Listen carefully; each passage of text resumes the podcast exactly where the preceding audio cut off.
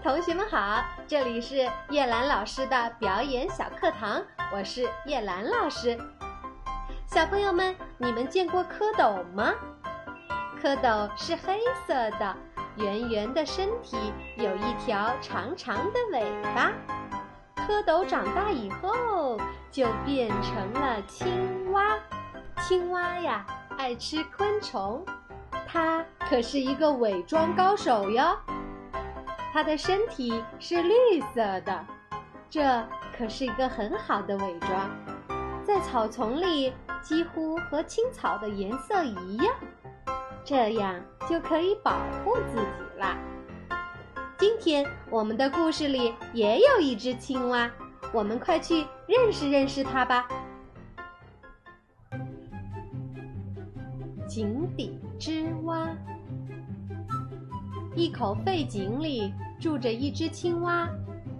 有一天，青蛙在井边碰上了一只从海里来的海龟，青蛙就对海龟夸口说：“你看我住在这里多快乐，有时高兴了就在井栏边跳跃一阵，疲倦了就回到井里，在砖洞边睡一会儿。”或者只留出头和尾巴，安安静静地把全身泡在水里；又或者在软绵绵的泥浆里散一会儿步，也是很舒适的。看看那些虾和蝌蚪，谁也比不上我。而且我是这个井里的主人，在这井里。真的是极其自在的。你为什么不常到井里来游赏呢？那海龟听了青蛙的话，倒真想进去看看，但它的左脚还没有整个伸进去，右脚就已经绊住了。它连忙后退了两步，把大海的情形告诉青蛙说：“你看过大海吗？”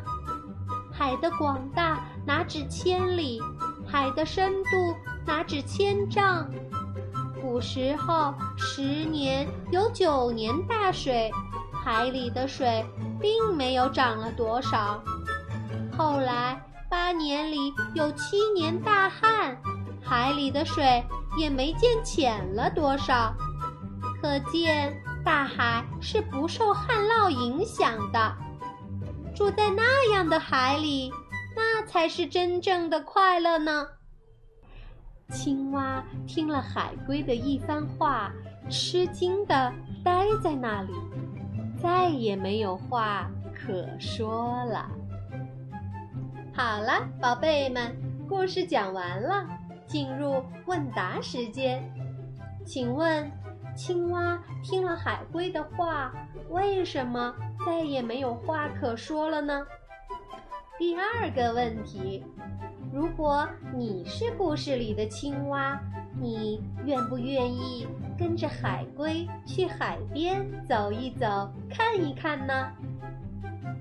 好，我们进入模仿时间。